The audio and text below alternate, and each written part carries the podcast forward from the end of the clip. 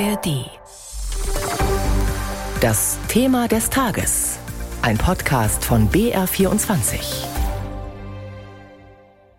Die Krankenkassen rechnen auch für das kommende Jahr mit einem Milliardendefizit. Um das diesjährige Loch in der Gesundheitsfinanzierung zu stopfen, hat die Bundesregierung Steuergeld genommen und den Obolus der Apotheken. Gesundheitsminister Lauterbach hat den Betrag, den die Apotheken pro Medikamentenschachtel an die Kassen weiterreichen müssen, zum Februar um 23 Cent erhöht. Das ärgert die Apotheker und deshalb bleiben heute in Bayern die meisten Apotheken zu. Nikolaus Nützel. Für Unmut in vielen Apotheken sorgen Arzneilieferengpässe, die viel Zusatzarbeit nötig machen, ebenso wie die zahlreichen Verwaltungsvorschriften. Besonders ärgert es viele Apotheker aber, dass Gesundheitsminister Lauterbach von der SPD auch in ihrem Bereich Sparmaßnahmen vornimmt. Das Ministerium beziffert die Summe auf 170 Millionen Euro. Das sei nötig, um den Anstieg der Kassenbeiträge zu begrenzen, argumentiert der Minister. Das Gesundheitsministerium verweist auch darauf, dass die Apotheken ihre Einnahmen durch Dienstleistungen verbessern könnten, für die es seit vergangenem Jahr Honorar von den Kassen gibt, etwa Blutdruckmessen oder Beratung zu Medikamenten. Die Apothekerverbände überzeugen diese Argumente nicht. Nach ihren Berechnungen verringern die Sparmaßnahmen den Ertrag einer Apotheke im Schnitt um 6000 Euro im Jahr. Nach Ansicht der Apothekerverbände ist die Unzufriedenheit ihrer Mitglieder der Hauptgrund dafür, dass die Zahl der Apotheken schrumpft. Derzeit liegt sie in Bayern bei 2853. Nach einem Höchststand vor 14 Jahren ist die Zahl damit auf das Niveau des Jahres 1980 gesunken. Und unsere Reporterin Claudia Grimmer hat sich in einer Apotheke in Kulmbach angeschaut, wie das ganz praktisch im Alltag aussieht. Zweimal am Tag treffen Arzneimittellieferungen in der Kulmbacher Apotheke ein. Solvay Wolf scannt und sortiert sie in die entsprechenden Medikamentenschränke.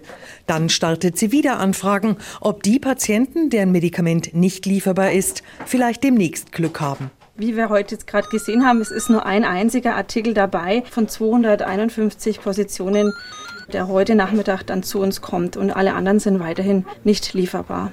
Noch dürfen Apotheken bis Ende Juli zum Beispiel Packungsgrößen tauschen, also statt einer 200er Packung 200er Packungen abgeben. Doch das muss dokumentiert werden für die Abrechnung mit den Krankenkassen. Fehlt ein Vermerk auf dem Rezept, bekommt der Apotheker kein Geld, so Hans-Peter Hubmann vom Bayerischen Apothekerverband. Vor allem die sogenannten Nullretaxationen sind ein echtes Ärgernis, denn hier verweigert die Krankenkasse aus formalen Gründen, weil entweder eine Arztnummer nicht richtig aufgetragen ist oder weil die Angabe der Dosierung fehlt, komplett die Bezahlung. Auch die zunehmende Bürokratie ist ein großer Kritikpunkt. Apotheken werden bereits turnusgemäß überprüft. Zusätzlich müssen regelmäßige Qualitätsnachweise erbracht werden, um beispielsweise Infektionsnadeln abgeben zu dürfen. Der Protest der Apotheker wendet sich jedoch vor allem gegen ihre derzeitige Honorierung. Sie erhalten pro verschreibungspflichtigem Medikament 8,35 Euro. Davon geht ein Abschlag an die Krankenkassen ab. Der wurde im Februar auf 2 Euro erhöht. Das führt zu weniger Einnahmen. Unterstützung für den Protest erhalten die Apotheken vom bayerischen Gesundheitsminister Klaus Holleczek. Also die Vergütung muss erhöht werden. Da ist seit zehn Jahren nichts passiert, von 8,35 auf circa 12 Euro. Wir müssen diese unsägliche Bürokratie endlich abbauen. Die Apothekerinnen und Apotheker beweisen gerade jetzt, wo dieser Arzneimittelmangel ist, dass sie es können. Dann vertrauen wir ihnen doch. Das beurteilt die Patientenbeauftragte der SPD-Fraktion Martina Stammfiebig ähnlich. Aber sie sieht auch die insgesamt hohen Kosten im Gesundheitsbereich. Ich glaube, es braucht eine große Runde, um zu sagen, wie kann man die Erträge der Apotheker anders gestalten. Für mich bedeutet das aber immer noch, dass ich gucken muss, wo kann man wirklich das viele Geld, was wir ausgeben, über eine Milliarde pro Tag für Gesundheit.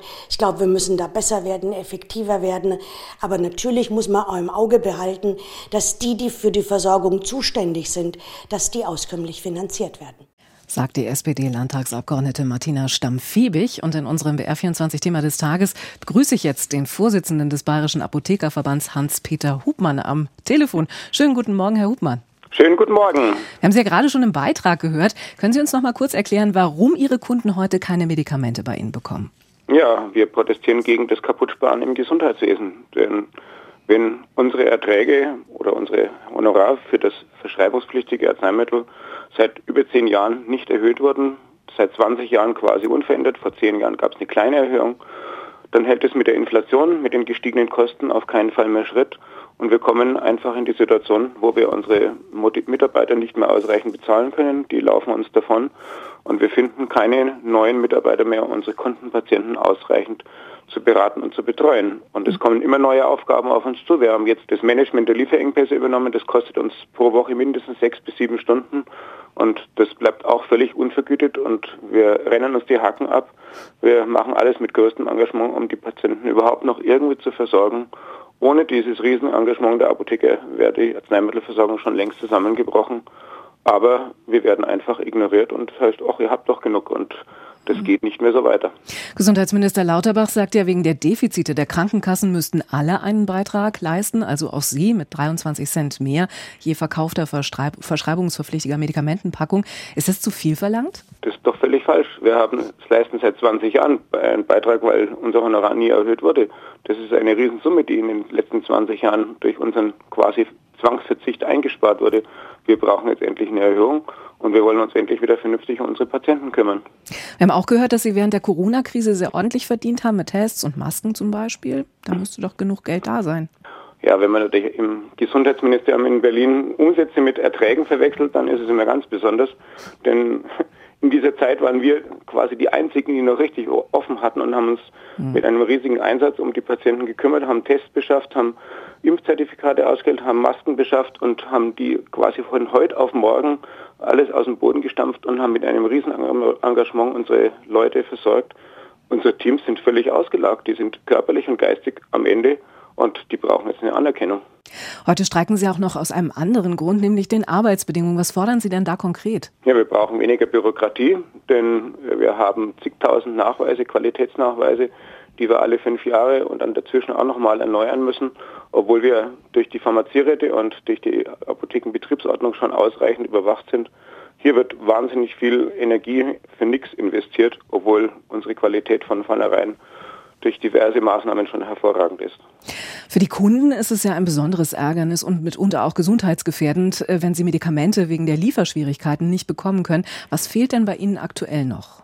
Also ganz besonders stark sind derzeit die Lieferengpässe bei Antibiotikassetten für Kinder, bei Augenarzneimitteln, auch hier wieder antibiotische Augenarzneimittel, bei Blutdrucksenkern. Also ist, die Liste ist sehr lang, ähm, die beträgt über 500, 600 Arzneimittel und wir wenden unheimlich viel Zeit auf, um hier eventuelle Alternativen zu finden oder durch Selbstherstellung dem Mangel abzuhelfen. Wir sind auch da wirklich an den Grenzen. Sagt der Chef des Bayerischen Apothekerverbands Hans-Peter Hubmann in unserem BR24-Thema des Tages zum Protest der Apotheker. Vielen Dank für das Gespräch.